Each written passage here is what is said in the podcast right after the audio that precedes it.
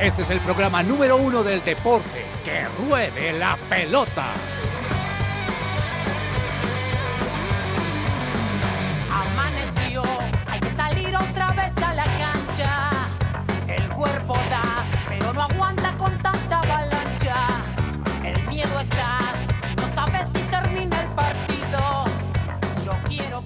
Hola, hola, ¿qué tal? Bienvenidos todos a Que Ruede la Pelota. Siempre estamos acompañando a los oyentes de su presencia radio desde las 12 del mediodía hasta la 1 de la tarde con toda la información deportiva.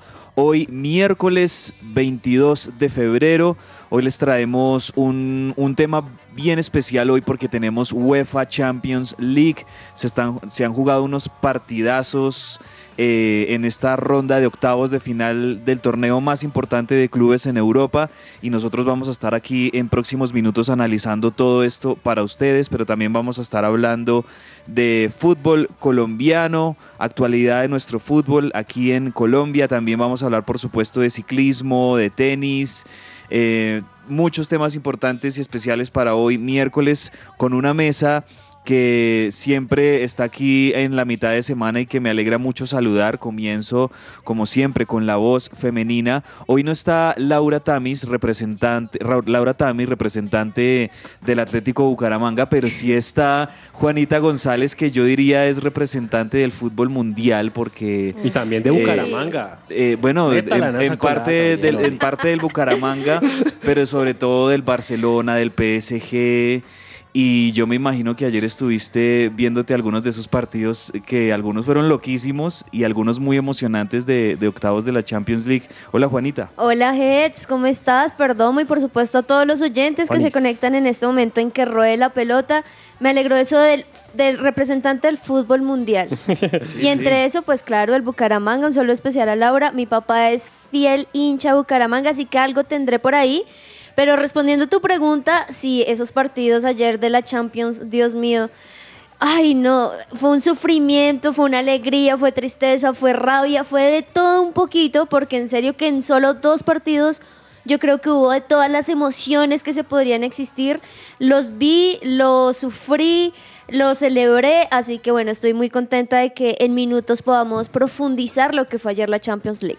Y como siempre los miércoles, don Andrés Perdomo, que creo yo está contento Andrés porque el fin de semana ganó Millonarios, tiene buena pinta el equipo de Alberto Gamero para este semestre. Eso siempre decimos al principio de cada semestre, ¿no? En los últimos, en los últimos años hemos dicho eso y lamentablemente se nos cae Millonarios ya sobre todo en la parte final.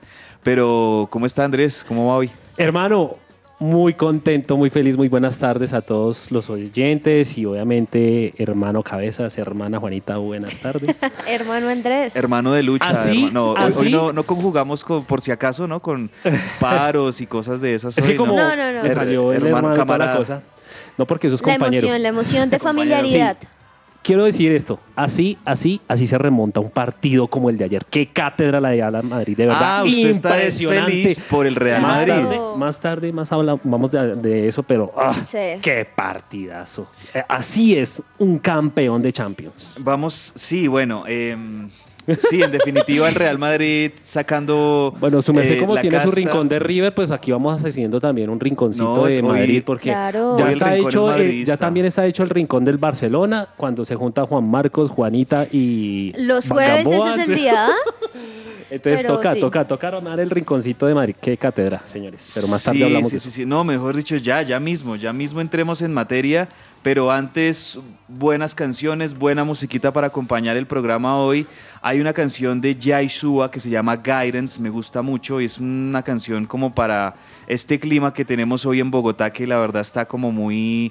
Eh, ni, ni caliente ni tan frío, sino ahí como a la expectativa. Ojalá no nos llueva mucho esta tarde en la capital, pero por ahora, miércoles, mitad de semana, eh, escuchemos algo de, de easy listening, algo un poquito como de, de- de pop a esta hora con Yaishua y Guidance. Y así empezamos, que ruede la pelota.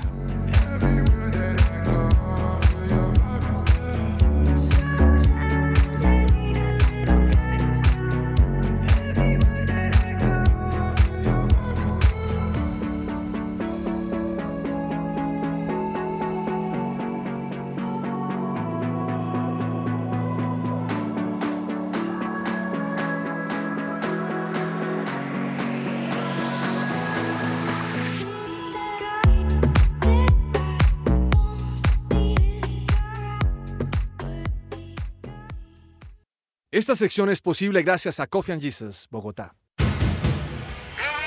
Hablemos de fútbol. Devenir champion du monde de football. Devenir champion du monde de. ¿Estás cansado de que tu factura de energía llegue muy alta? Únete a la energía solar y envía tu factura a pago cero aprovechando los beneficios tributarios con Jellyfish Power. Comunícate al 304-337-2824. Esto para facturas de energía de 500 mil pesos en adelante. Recuerda, 304-337-2824 con la gente de Jellyfish Power. Bueno, mi querido Andrés, mi querida Juanita, yo sé que ustedes están que se hablan de la UEFA Champions. Pongamos musiquita de la UEFA Champions League para hablar hoy de esos partidos que So. tuvimos ayer. Que, a ver, comencemos obviamente por el que creo yo que fue más loco. Yo no sé cómo definir este partido, el partido más bizarro, más loco eh, No, que hemos tenido no, en mucho no. tiempo en una ronda de octavos de final. Además, porque si, si miramos otras fases, otras ediciones de la UEFA Champions League, por lo general los partidos de octavos, de cuartos, son muchos de ellos series cerradas que se definen tal vez por uno, por dos goles, pero que en un partido se anoten siete goles, como pasó ayer en Anfield entre Liverpool y el Real Madrid, pues nos habla de qué fue lo que pasó en ese partido. Pues bueno, vamos, vamos a analizarlo. Comencemos, eh, Juanita, hablando de, de ese partido. ¿Cómo lo viste ese 5-2 final? Cuando el Liverpool, de hecho, comienza ganando 2-0. Eh, partido con golazos y con bloopers también por parte de los dos Uy, sí. arqueros. Y, y también creo yo, ya, ya voy a hablar ahí de un par de, de jugadores que me parece que en lo individual son eh, enormes para el Real Madrid. Pero bueno, en definitiva, 5-2, partido loquísimo. ¿Cómo lo viste tú? Tú dices, ¿cómo podríamos llamar esto? Y yo solo pienso, esto es el Real Madrid. En muchos aspectos. Sí. En aspectos como ese equipo que logra siempre, siempre subir y ganar por mucha más diferencia, incluso cuando hay un 2-0, un 3-0, incluso lo hemos visto un 4-0 abajo. Eso es la mentalidad del Real Madrid. ¿Cómo más podemos llamarlo? La conexión de un Vinicius Junior que no permite solo uno. Cuando él mete el primer gol, se sabe que hasta ahora arranca. Así que un Vinicius como siempre conectadísimo. ¿Cómo más podríamos llamarlo?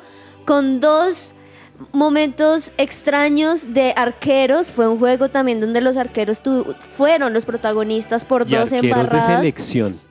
como lo, claro, o sea, de hecho no sé si te diste cuenta que cuando se terminó el primer tiempo los dos se fueron y se dieron la mano diciendo y se rieron Como juntos, que, ¿qué nos pasó? como que nos pasó. felicitaciones, la embarramos los dos, pero bueno, el partido está emocionante. Sí, sí, sí, Ahora, sí. entonces, yo lo llamaría de todas esas formas, pero ¿cómo fue? Recordemos que al minuto 4, muy temprano, Darwin Núñez con un golazo de taquito, Oiga, muy, un golazo. muy lindo, Yo ya entrada muy tiene que estar dentro de los goles más bonitos de lo que va Sí, del año. sí, sí. De acuerdo. Luego al minuto 14, o sea, es que todo fue muy temprano, que eso también es un juego en contra. Eso tiende a suceder cuando los goles son tan tempranos o hacen que todo el partido sea supremamente desequilibrado o todo lo contrario. Y al minuto 14, con un errorzazo de, de Courtois, pues obviamente Mohamed Salah está ahí y como siempre nos tiene acostumbrados muy pendientes, logró ver el error y logró marcar con este rebotazo que pues obviamente deja ese 2 a 0. Pero ahí es cuando empieza hasta ahora el partido, porque al minuto 21, entonces Vinicius Jr.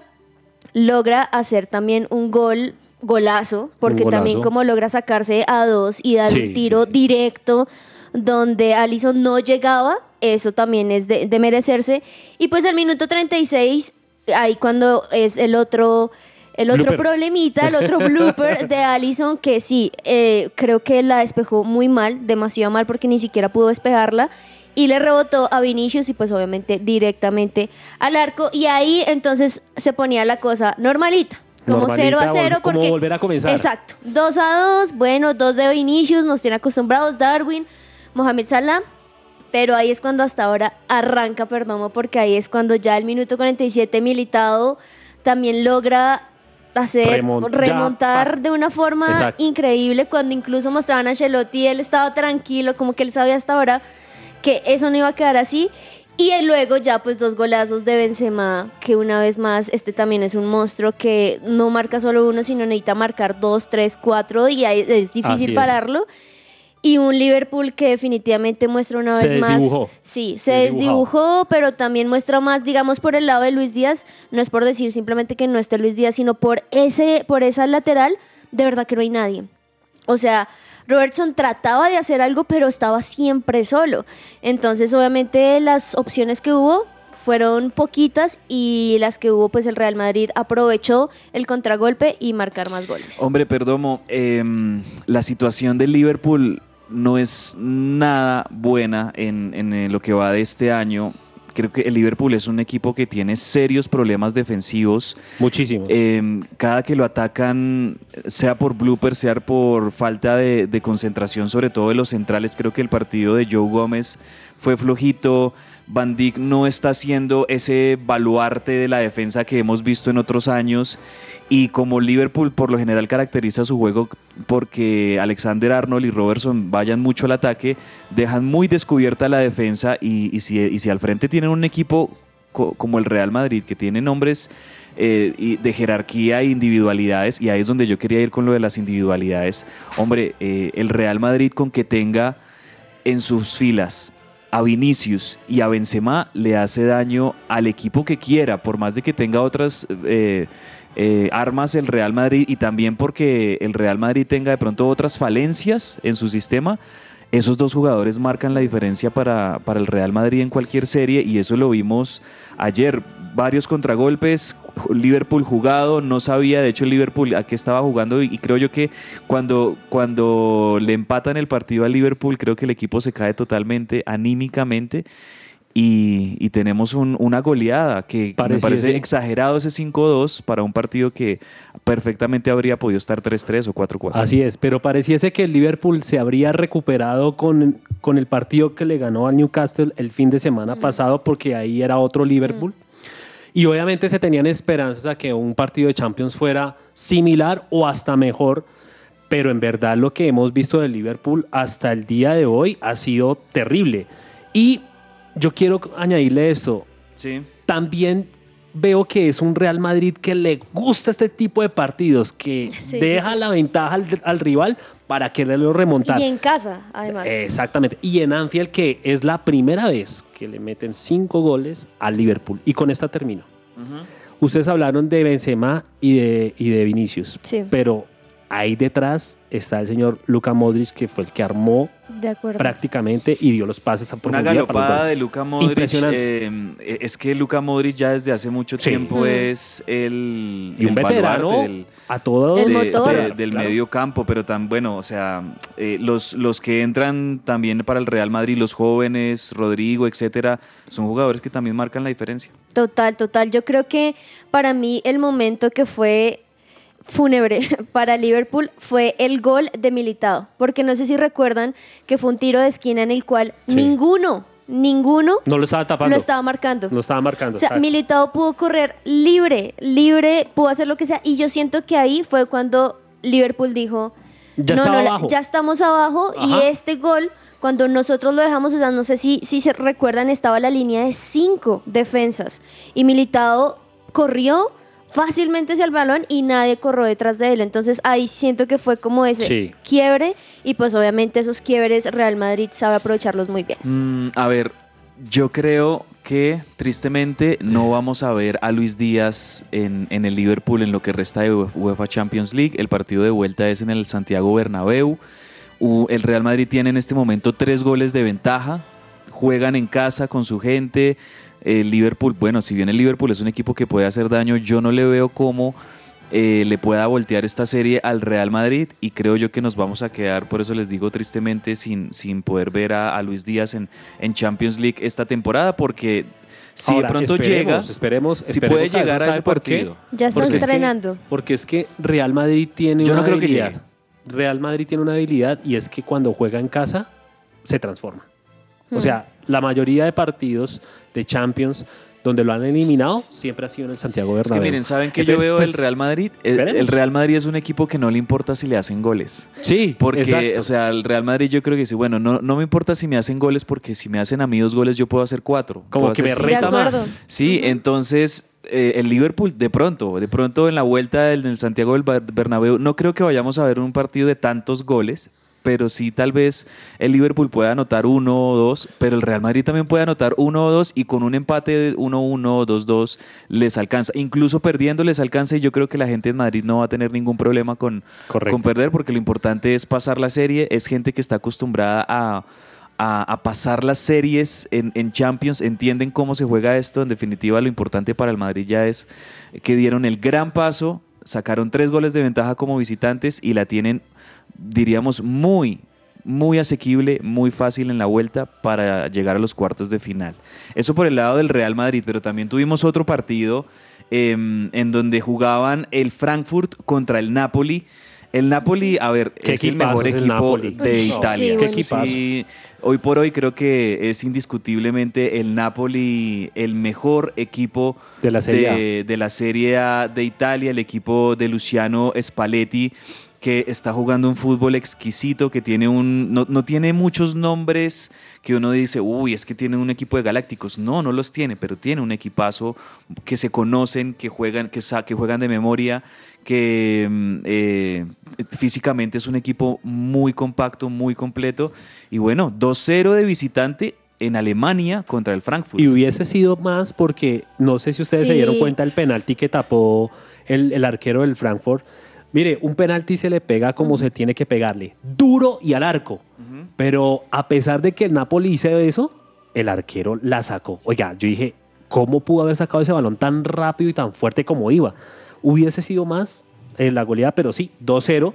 Y muy, muy buena la campaña del Napoli, porque va de primero en la Serie A y obviamente aquí va ya con ventaja. Impresionante cómo se conoce este equipo. O sea, era así como tú dijiste el del Real Madrid, yo siento que este equipo italiano dio una cátedra ayer, porque aunque el equipo alemán intentó hacer de todas las maneras posibles, remontar, hacer, no le alcanzaba. Es que una vez llegaba después de la mitad del- del- de la cancha, no entraba el balón, no había ninguna forma. Por más también de que al minuto 68, si no estoy mal, entró Santos Borré, él no, la tuvo dos veces y dos veces fue mucho, Claro. porque el Napoli es un equipo acostumbrado a no dejar respirar, a desde el comienzo estar ahí presionando. De hecho, el Frankfurt muchas veces tuvo el balón arriba y no tuvo la posibilidad ni siquiera de hacer dos pases seguidos. Entonces sí, un, un partido muy bueno respecto a lo que hizo este equipo italiano, pero también donde hay muchas falencias del Frankfurt que se necesita revisar, más una roja, una Sí. roja que me pareció de verdad que Colomani no, no estaba conectado y su mejor manera fue hacer un- una falta que para mí fue innecesaria también. Entonces, bueno, un 2 a 0, se podría pensar, bueno, solo son dos goles, pero con ese Napoli como está, muy difícil en el partido de vuelta. Bueno, sí, una serie que creo yo que ya está también muy, muy inclinada a favor del el Napoli, que como local lo va a poder cerrar sin ningún problema, creo yo, en, en el estadio Diego Armando Maradona, porque así se llama el estadio Ahorita el del de- Napoli, sí. el, el estadio del Napoli, el del Napoli después de la, de la muerte del 10. Y hoy vamos a tener el cierre de estos octavos de final, Andrés. Hoy tenemos dos partidos, digamos que chéveres, donde va a jugar uno de los candidatos, el Manchester City, contra el RB Leipzig eh, de Alemania. Mm, creo yo que los equipos alemanes no están muy fuertes en esta Champions, a excepción obviamente del Bayern, que el Bayern y el Dortmund son los que últimamente han sacado, digamos, la cara por, eh, eh, a nivel de Champions. Frankfurt, si bien viene siendo el campeón de Europa League, no está ya a, a la hora de competir ya contra los gigantes de Europa, no está como para, para ello.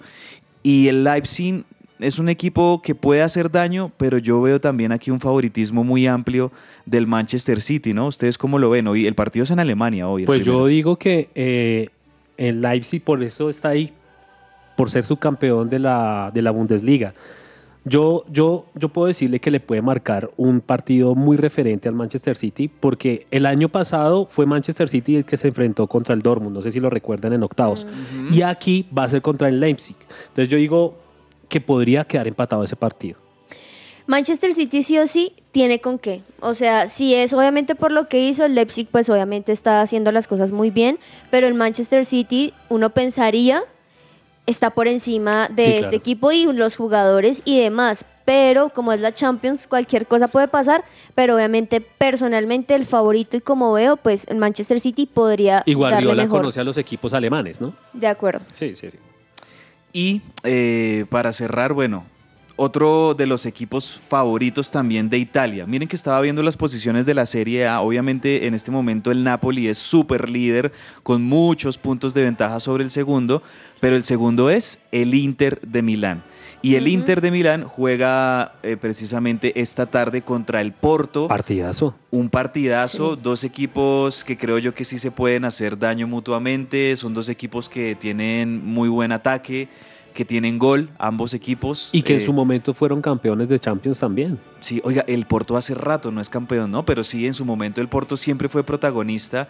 Yo recuerdo, no sé si después, creo que el- la última vez que la ganó el Porto fue aquel Porto de Mourinho Claro. en el 2004, creo, que ese Porto después se tiene que enfrentar al Once Caldas en la Copa Intercontinental. ¿Se acuerda cuando Once Así fue. Caldas le ganó ese hermoso partido a Boca en Manizales?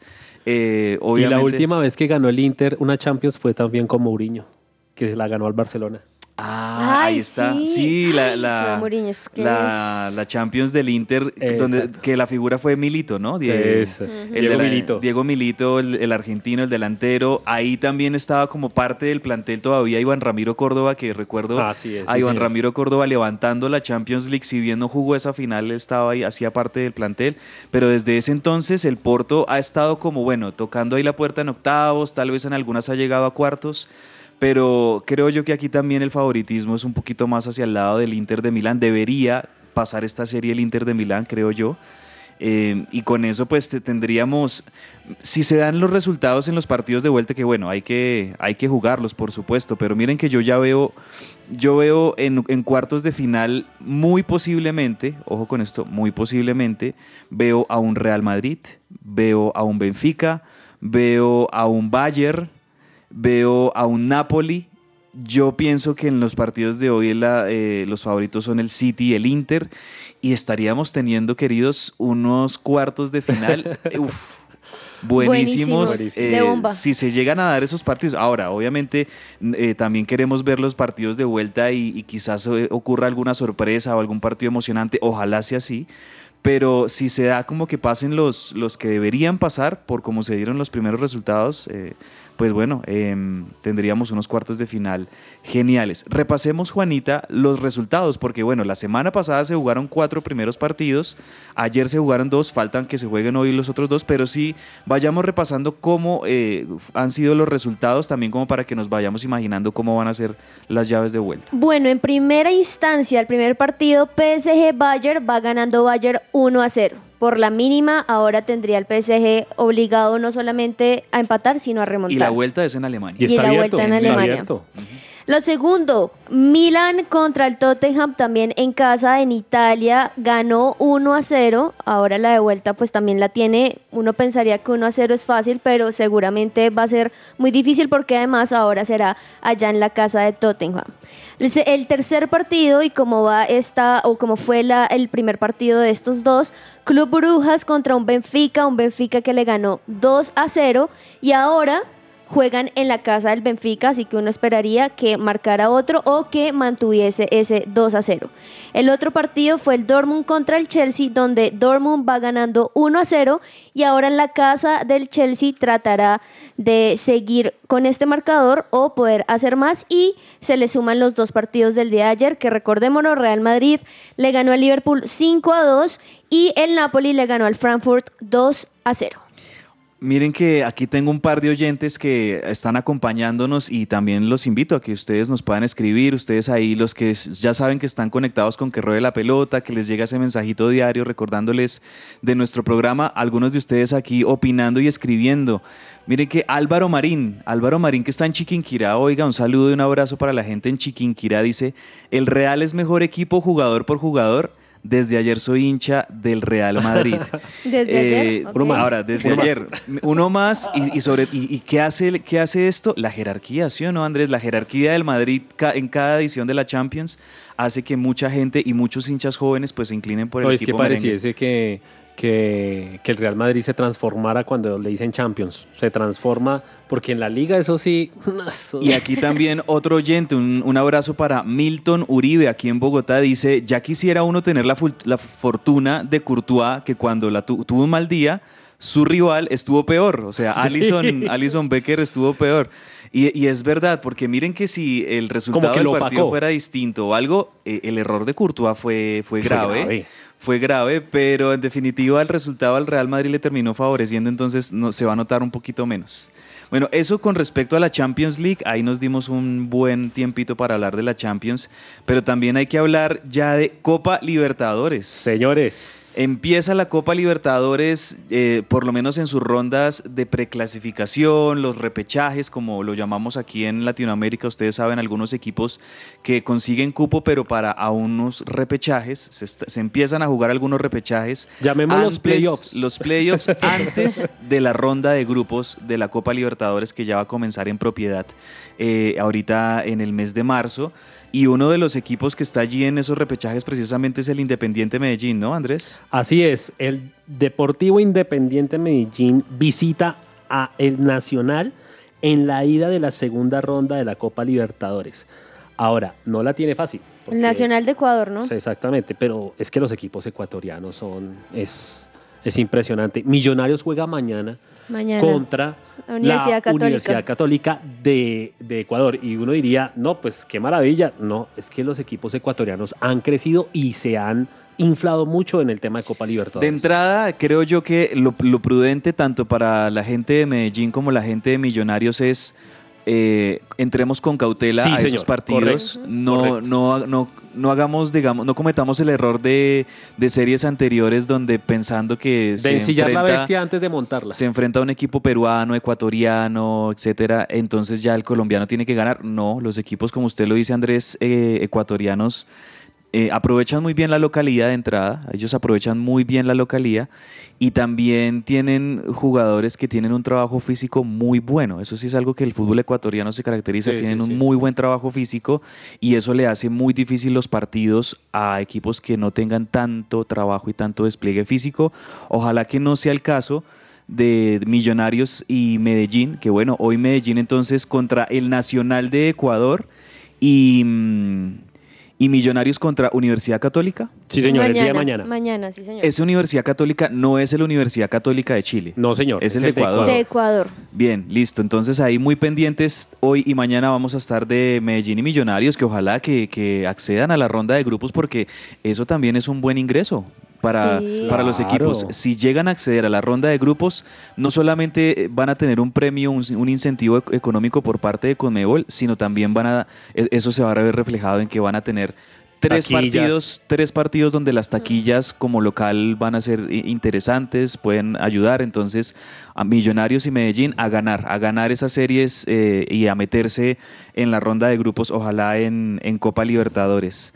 Bueno, Juanita, también eh, hablemos de Linda Caicedo. Hoy es oficialmente el cumpleaños de Linda Caicedo. Yo creo que no es la Por- única que celebra que y está en ahora, cumpleaños. sí, hay que decir por qué es tan importante no solamente que cumpla años, Sí, sino sí. que cumple sus 18 años, es decir, ahora es mayor de edad y por eso ya llegó a España, porque el día de ayer tuvimos la fortuna de la noticia de decir que Real Madrid la, la, la convocó y ella dijo, claro que sí, voy a estar ahí, voy a estar en este equipo, así que hoy está viajando en su cumpleaños a España para poder cerrar ahí el trato con Real Madrid. Así que muy bien por Linda Caicedo. Bien, bien. Eh, el, el tan esperado cumpleaños de Linda, ya con la buena noticia de que va a ser parte ahora del Real Madrid. Y ustedes, bueno, ya ahí sí quiero preguntarles y tomémonos unos minuticos para hablar de, de esto antes de, de cerrar la sección. ¿Qué les parece la llegada de la decisión de, de Linda de entrar al Real Madrid? Se hablaba mucho del Barcelona, pero ahí estaba esta chica jugadora española Putelas, que es eh, de las mejores, y llega al Real Madrid, eh, donde tal vez va a, a tener quizás un protagonismo mayor eh, en el equipo. Pues yo diría, yo diría que eso también es estratégico.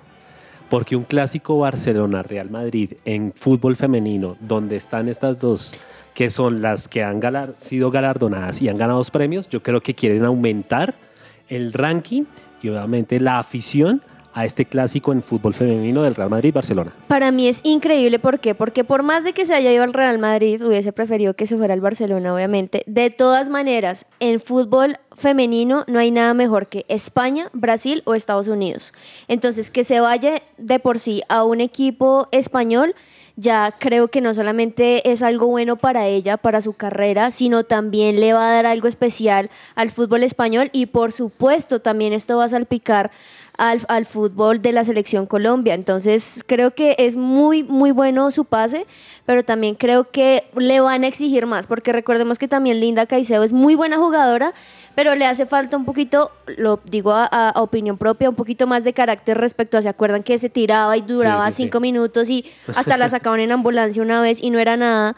Entonces creo que también el Real Madrid le va a ayudar a forjar un poquito también todo lo que no solamente en la cancha es importante, sino también en, en su nivel Pero futbolístico. fíjate, fíjate Juanita que ahorita el clásico del Real Madrid contra el Barcelona en fútbol femenino se va a aumentar un poquito más la afición porque Claro. está la mejor Total. jugadora a nivel mundial, que es la española Y la mejor jugadora joven del mundo. exactamente, que es Linda Caicedo en el Real Madrid. Sí, sí, sí, Increíble, sí. sí. Lo que Un Cristiano Juanita Ronaldo y es- un Messi, por es, así es muy cierto. eh, eh, sobre todo en, en- en crecer también en contextura física, Claro. en Mm. todo esto, el trabajo físico en el Real Madrid seguramente le va a ayudar mucho a Linda Caicedo.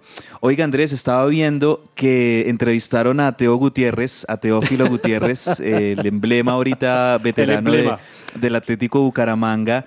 Y con respecto a la, a la participación de la selección Colombia Sub-20 en el próximo Mundial de Indonesia, eh, miren que en estos días hemos venido hablando mucho del hijo de Juan Pablo Ángel, que creo yo que ya hay que dejar de decir tanto que es el hijo de Juan Pablo Ángel y en definitiva ya asignarle su nombre y estatus propio a Tomás Ángel, que se está convirtiendo en el goleador de Atlético Nacional y que como de los jugadores jóvenes sub-20, él podría llegar al Mundial de Indonesia si el profe Héctor Cárdenas lo convoca.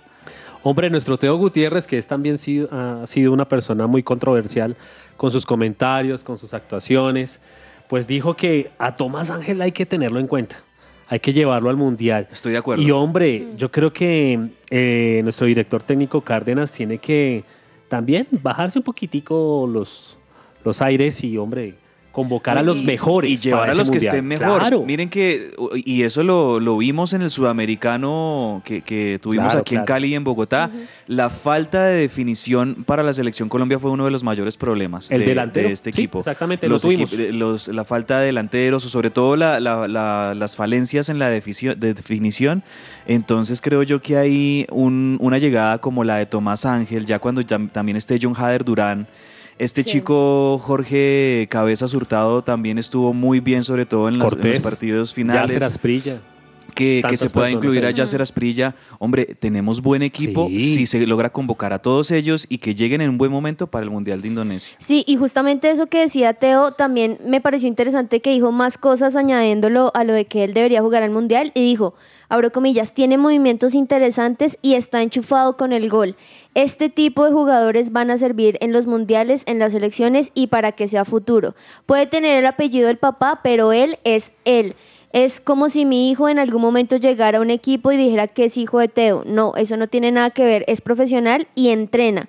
Así que creo que por eso Juan Pablo debe quedar a un lado y Tomás Ángel debería ir al Mundial. Qué bien. Bueno, otra oyente, mi querida Esperanza Fonseca nos dice, soy hincha del Real Madrid con Linda Caicedo. ¿Cómo la ven? Claro, ahí se van sumando más hinchas más. del Real porque hay una colombiana ahí, claro. Eso, eso me parece genial. Y también todas las oyentes que nos estén escuchando a esta hora, un abrazo especial para todos ustedes. Hacemos una pequeña pausa en que ruede la pelota, pero enseguida tendremos mucha más información hasta la una de la tarde.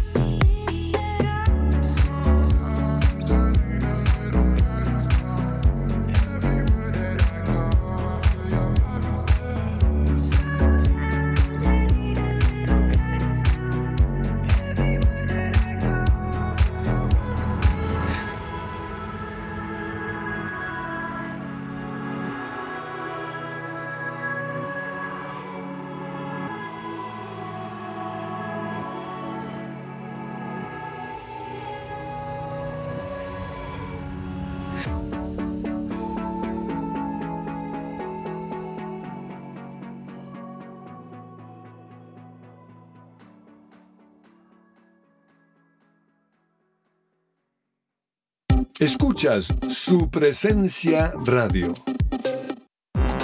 Todo lo que tiene que saber más allá de la pelota.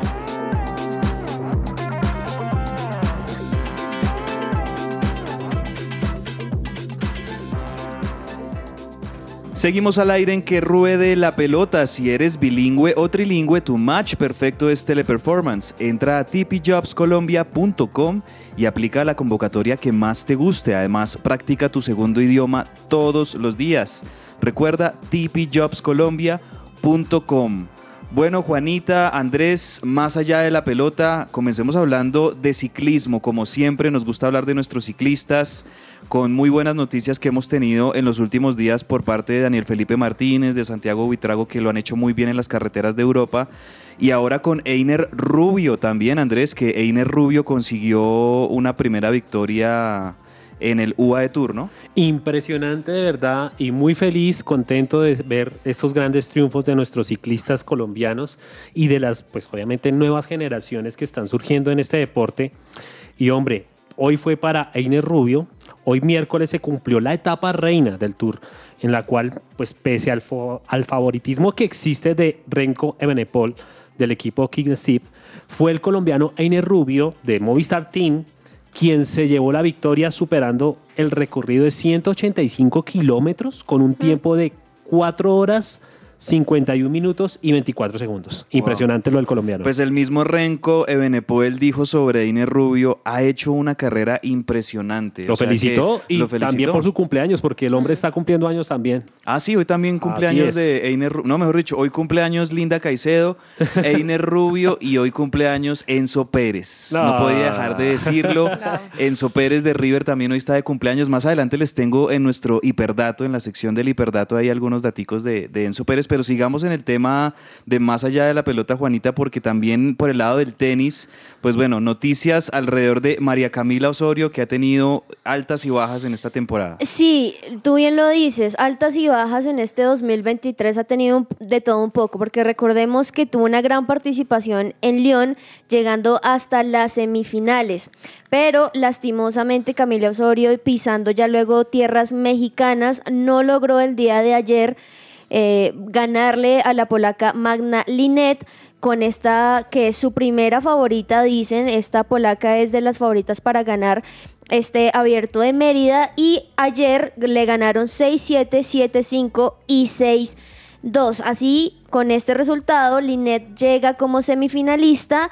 Y también recordamos que esta polaca es muy buena porque estuvo eh, en el pasado en el Abierto de Australia de semifinalista también y que además este es el primer triunfo que tiene Linet ante Camila porque recordemos que en su primera en su primer eh, partido en el 2021 la venció Camila en tres sets. Así que ayer se notó un poquito como de alivio más que por lo que se está viviendo ahorita en México, también por toda la historia que tienen estas dos. Así que muy mal en esta instancia por Camila, pero muy bien por todo lo que ha, lo- ha logrado y pues hasta ahora se está arrancando el 2023, quedan un montón de torneos. Andrés, tengo entendido que ya dentro de poquito comienza la temporada de la Fórmula 1. Estamos esperando con muchas ansias lo que va a ser el 2023 en la Gran Carpa. Así es, sí señores. Gracias a Dios, conteo regresivo.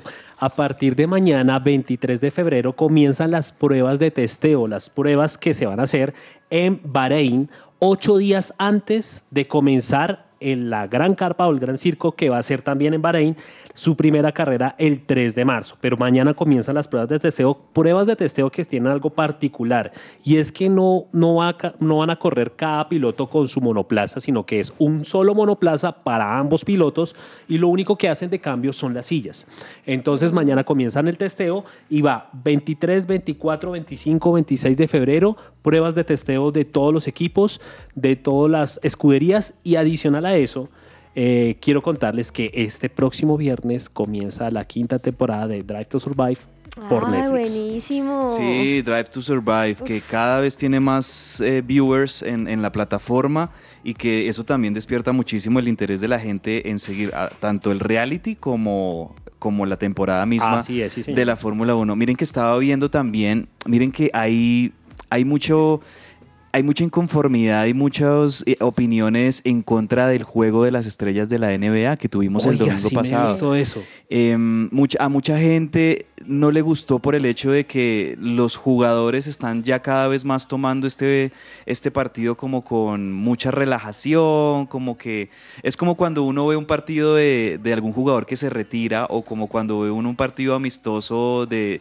de estrellas en donde es más como que vamos a hacer una recocha, como lo decimos Claro. aquí en Colombia, un, eh, hay un, un- una- un partidito de, de entretenernos, de divertirnos, de recrearnos, pero no le meten un poco como la competitividad y la, y la seriedad que, que se merecería este partido y eso es lo que muchos eh, fans de la NBA están criticando que además de que hubo varios jugadores que habían sido obviamente la, la expectativa de querer verlos, pues no se pudieron ver. El caso de Steph Curry, por ejemplo, que algunos jugadores estaban lesionados, no pudieron participar del juego.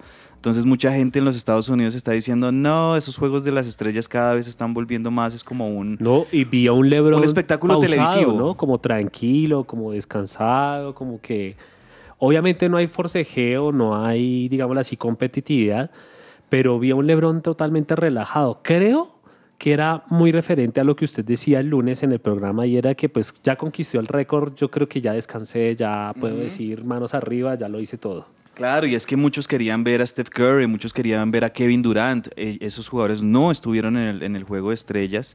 Y en definitiva, pues dejaron que.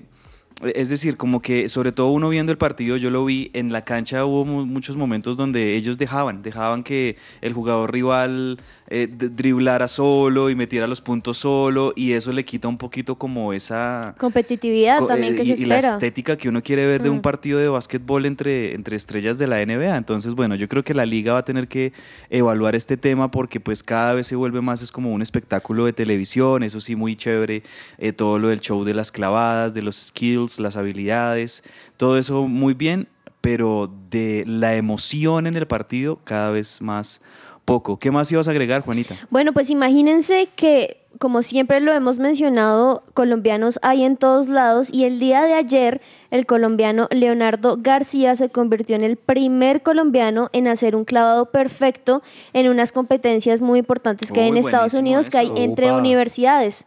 Entonces es la primera vez que un colombiano y además que hace un clavado perfecto en estas justos competencias universitarias de la conferencia sureste de Estados Unidos, así que muy bien por Leonardo García. Bien, chévere. Siguiendo los pasos del gran Orlando Duque. ¿Se acuerdan de Uy, Orlando sí. Duque? Uy, impresionante. Con su melena. Sí, sí, sí.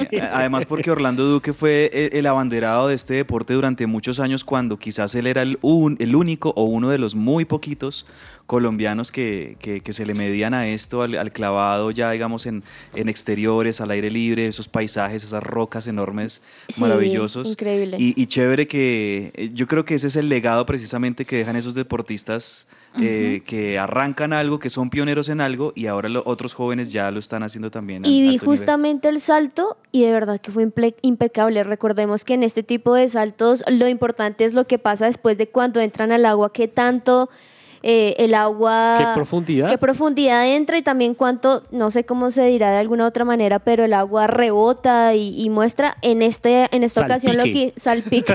Leonardo literal entró y no hubo ni una gota. Entonces por eso dicen el clavo El perfecto. clavado perfecto. Muy bien por Eh, Leonardo. Bien, bien por Leonardo, colombiano él. Bueno, Andrés y Juanita, listémonos un hiperdato para compartirle a los oyentes a esta hora. Un hiperdato.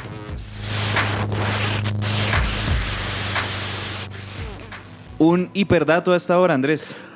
Bueno, ustedes me perdonarán por ser tan insistente en este tema, pero es que es impresionante la carrera deportiva que ha desarrollado el neerlandés Max Verstappen Sí. en la Fórmula 1. Y es que a sus 25 años, en estos momentos, tiene 100, 109 victorias. A los 25 años. Lewis Hamilton tiene a sus 37 años 130 victorias. Wow. Le queda mucho por recorrer a Max Verstappen y alcanzar, obviamente, y por qué no, sobrepasar a Luis Hamilton. Claramente es la nueva estrella, o por lo menos la estrella de esta nueva generación en la Fórmula 1, después de lo que fue la dinastía de McLaren y de, de Mercedes con Lewis Hamilton, eh, mucho antes todo lo que fue Ferrari con Michael Schumacher. Ahora es como el referente, ¿no? Max. Verstappen Sí. es el, el referente en la Fórmula 1. Bueno, Juanita, un hiperdato. Bueno, este hiperdato es más también para dejarlos pensando y un poco polémico. A ver. Y es que recordemos que en este momento Neymar está lesionado, Sí. pero es febrero. Y es que encontré un datico interesante, unos daticos. sus anteriores, Preciso de febrero. Sí, sus anteriores lesiones. El primero, el 26 de febrero del 2018. El 24 de febrero del 2019.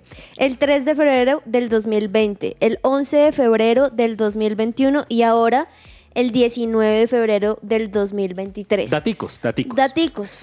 Daticos que pasan. Ojalá, ojalá esté bien, pero hiperdatos. De pronto, otro datico que hay que añadirle ahí es que muy seguramente él va a viajar a Brasil, te lo aseguro. Es que, ¿sabes qué es el problema con esto? Que puede ser, yo vi, yo vi la lesión de esta y yo digo, "Uf, de verdad fue una lesión Dura, y fue sí. dura. Pero entonces pasa como el, el pastorcito mentiroso, que de tantos años donde su- se- supuestamente estaba lesionado y era por el cumpleaños de su hermana o carnavales, puede ser que esta vez que sea en serio, justo cayó con un datico que también es en febrero. Bueno, y hablando de febrero, hoy 22 de febrero, les decía ahorita, cumpleaños de Linda Caicedo, cumpleaños de Diner Rubio y hoy también, 22 de febrero, es el cumpleaños del capitán de River y ustedes saben que tenía que traer este hiperdato hoy yo, Enzo Pérez, cumple, ¿saben cuántos? ¿cuántos? 37 años. Yo creo que Santa Fe, el Independiente Santa Fe, le mandaría una carta de Hombre, felicitaciones no, no por su sé, cumpleaños. no sé los hinchas de Santa Fe que nos estén escuchando, eso sí con todo el respeto, 37. pero recordemos Enzo Pérez que, va a ser siempre recordado por haber sido arquero en ese partido de River contra Santa Fe, donde le tocó ser arquero porque en River no tenía arqueros por la pandemia, eh, Armani estaba descartado por el tema de- del COVID, COVID. eh, eh, los, los arqueros suplentes, Centurión no estaba. En ese momento, eh, los, otros, los otros arqueros tampoco No, no podían había. estar. eh, eh, ni siquiera los arqueros de, de la reserva podían estar por el, porque estaban descartados por COVID. Entonces le tocó a un jugador, siendo Enzo Pérez, ponerse la, la- la camiseta o el, el buzo de arquero y tapar contra Santa Fe.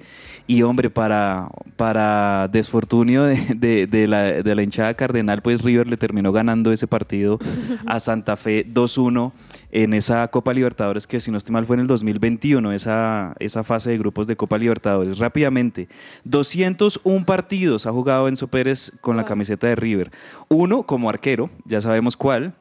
Seis goles ha metido, cinco asistencias y ha ganado dos, cuatro, cinco, seis, siete títulos.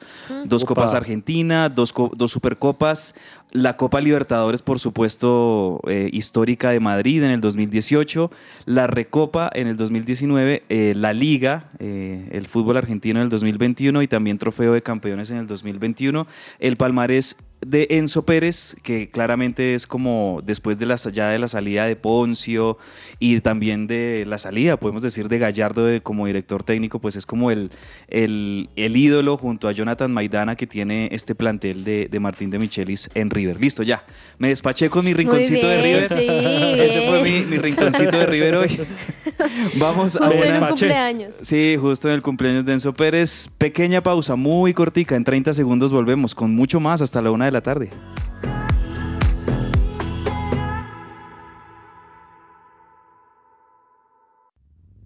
Agenda deportiva. Se me va a salir el corazón.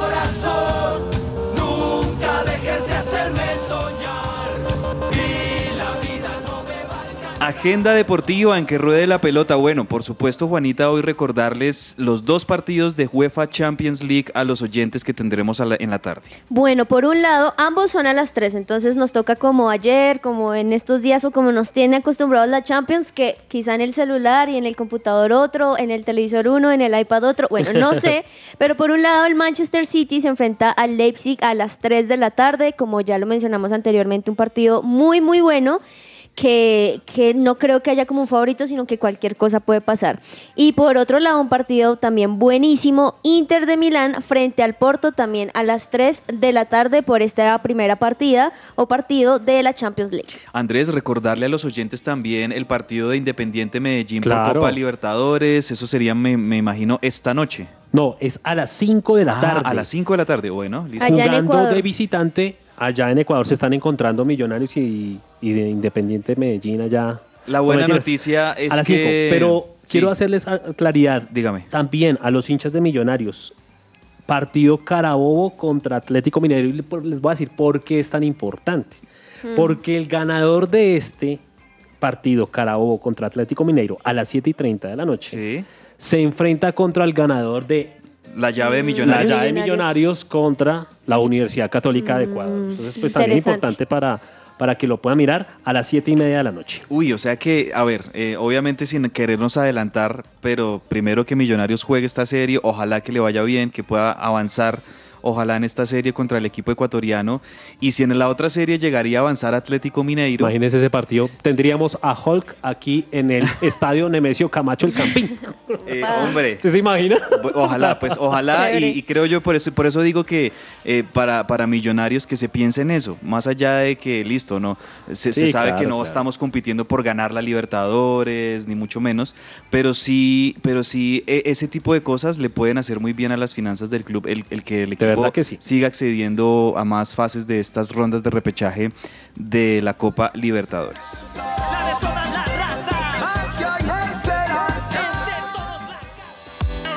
Entre el tintero.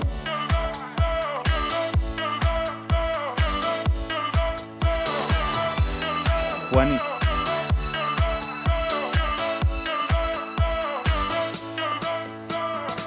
I may be selfish, but I take your pain. When you get weak, I'll make you strong again. When all is lost, I will comfort you. Mm-mm-mm. So give me your love. Y con el Centro Educativo Integral CEIL, titúlate ya como bachiller, académico. Estudia por ciclos a distancia o de forma virtual, al mejor costo y con la mejor calidad en el menor tiempo. No esperes más, nunca es tarde para obtener tu título de bachiller académico. Recuerden, Centro Educativo Integral CEIL. Para más información se pueden comunicar con ellos al 315 321 1100 315 321 1000. Y también nunca es tarde para restaurar el cabello y devolverle la suavidad y brillo con Botánica Face. Contáctalos al 318-354-2022. 318-354-2022. Bueno, entre el tintero, ¿qué se nos queda por decir? ¿Alguna noticia final, Andrés? Bueno, hombre, eh, Paulo Dybala. Paulo Dybala que ha pasado por una gran cantidad de controversias, pues por su participación en la Juve, después ahorita en Roma y ahorita con la selección en la Copa. Hombre, lo sancionaron, una sanción deportiva a la vista por el caso de la Juventus en el fútbol italiano. Hombre, ¿cómo le ha ido de malas de la Juventus, no? 15 puntos por debajo y van como de 12. Impresionante. Y, y la Juventus ha tenido en las últimas décadas varios de esos escándalos de corrupción o de amaño. Yo recuerdo Sí, mucho sí. el que fue muy escandaloso por allá en la época del 2005, Que lo 2006. descendieron a la B. Que lo descendieron a la B porque se, se descubrió que había un- una serie de amaños con árbitros Correcto. en muchos partidos que le, hicieron ganar un escudeto y bueno, eh, les, les tocó jugar en la B. salpicó a Paulo Dybala la sanción. Y, y también tenemos noticias de Lío Messi y Juanita. Sí, también tenemos noticias de Leo Messi porque parece ser que puede, podría o estaría dispuesto a regresar al Barcelona. Recordemos Oh. que esto se ha estado hablando durante mucho tiempo. De hecho, muchos de nosotros, los hinchas del Barcelona y de Messi, soñamos con que termine su carrera de nuevo en Barcelona. ¿Te gustaría? Pero se- ¿Te gustaría sí, que sí me regrese gustaría. Messi al Barcelona? Sí, sí, me gustaría que termine ahí. Más por lo que ha pasado detrás de eso, por la promesa que le dio a sus hijos, bueno, más cosas, pero igual en el fútbol y donde sea que esté Messi les va a ir muy bien y pues parece ser que como recordemos que su contrato con el PSG va hasta mitad de este año, Ha ido varias veces su papá a España, lo que ha obviamente hecho crecer las especulaciones de que podría volver al Barcelona. Nada está dicho, pero sí aceptaría, que es lo interesante acá, un salario de 8 millones de euros Sí. para poder volver. Wow. Eso es tremendo, porque eso, es- eso... eso de verdad es una bicocada, como decimos aquí en. Colombia. ¿se, se acuerdan que cuando ¿Sí no? Messi se fue al PSG y después se conoció esas contrataciones tremendas de, del Barcelona, incluido uno de ellos Lewandowski, se, se dijo, pero entonces las finanzas del Sí Barcelona sí, estaban bien. daban para sostener a, Leo Messi? Y de hecho Messi dijo, es que a mí nunca me dijeron porque se hablaba y por todos los tit- titulares decían, es que le pidieron bajarse el 50% y dijo que no. Él luego, en una rueda de prensa años después, dijo, a mí nunca me dieron ni siquiera esa opción, o si no, yo hubiera aceptado. Entonces ahora es esta opción, ojalá, Sí. ojalá pueda pasar. Y cabezas también una rápida, y es que recordemos que la selección Colombia femenina estaba disputando la W Revelations Cup y resulta que ayer empató con México, este era el partido más importante y quedó de primer lugar, pero no ganó Colombia. Muchos se preguntarán por qué no ganó. Y es que por más de que derrotó a Nigeria, empató con Costa Rica y con México, es decir, tenía cinco puntos. México también tenía cinco puntos porque logró un- una, una ganada, pero también dos empatadas. Pero ¿qué fue lo que sucedió el día de ayer? es que cuando pasa este tipo de cosas, entonces se va al desempate por juego limpio. Resulta que Colombia tenía cinco amarillas y México solo tres. Por esta razón, Y por eso ganó México. México el día de ayer. Bueno, pero en definitiva son partidos de preparación y ahí lo, lo más importante es que estén acumulando minutos todas estas jugadoras que van a participar en ese Mundial de, de Nueva Zelanda de la selección colombiana Dos mundiales, femenina. ¿no? Dos mundiales, la de mayores Y el Mundial La sub-17. sub-17, La sub-20. impresionante. sub-17. Ujú. Sub- Impresionante. Sí, sí, sí, correcto. Y la última para irnos. Miren que se ha estado hablando mucho de quién sería el reemplazante de Gustavo Alfaro en la selección de Ecuador. ¿Saben cuál es el nombre que más fuerte suena para ser el técnico de la selección de Ecuador? ¿Quién? Ricardo el Tigre Gareca. Ay, ¿en serio? Ay, Sí, señores, Dios ahí se las dejo. Eh, están muy avanzadas las conversaciones entre la Federación Ecuatoriana de Fútbol y los representantes del Tigre Gareca y por ahora todavía no está ya, digamos, 100% definido, pero ahí eh, dicen esta semana se define todo, está bastante avanzado y faltan pocos detalles, posiblemente va a ser Gareca el nuevo entrenador de la selección de Ecuador. Se traslada Mm. de frontera. Con esta nos despedimos. Un abrazo muy grande a todos los oyentes, a quienes nos acompañaron durante toda esta hora. Los invitamos a que mañana nos eh, escuchen a las 12 del mediodía y mañana les traemos también muchísima más acción, lo que nos dejen los partidos de UEFA Champions League hoy y mucha información más. Juanita, Andrés, un abrazo para ustedes también. Gracias. Chao, abrazo Hex. para todos, chao. Chao.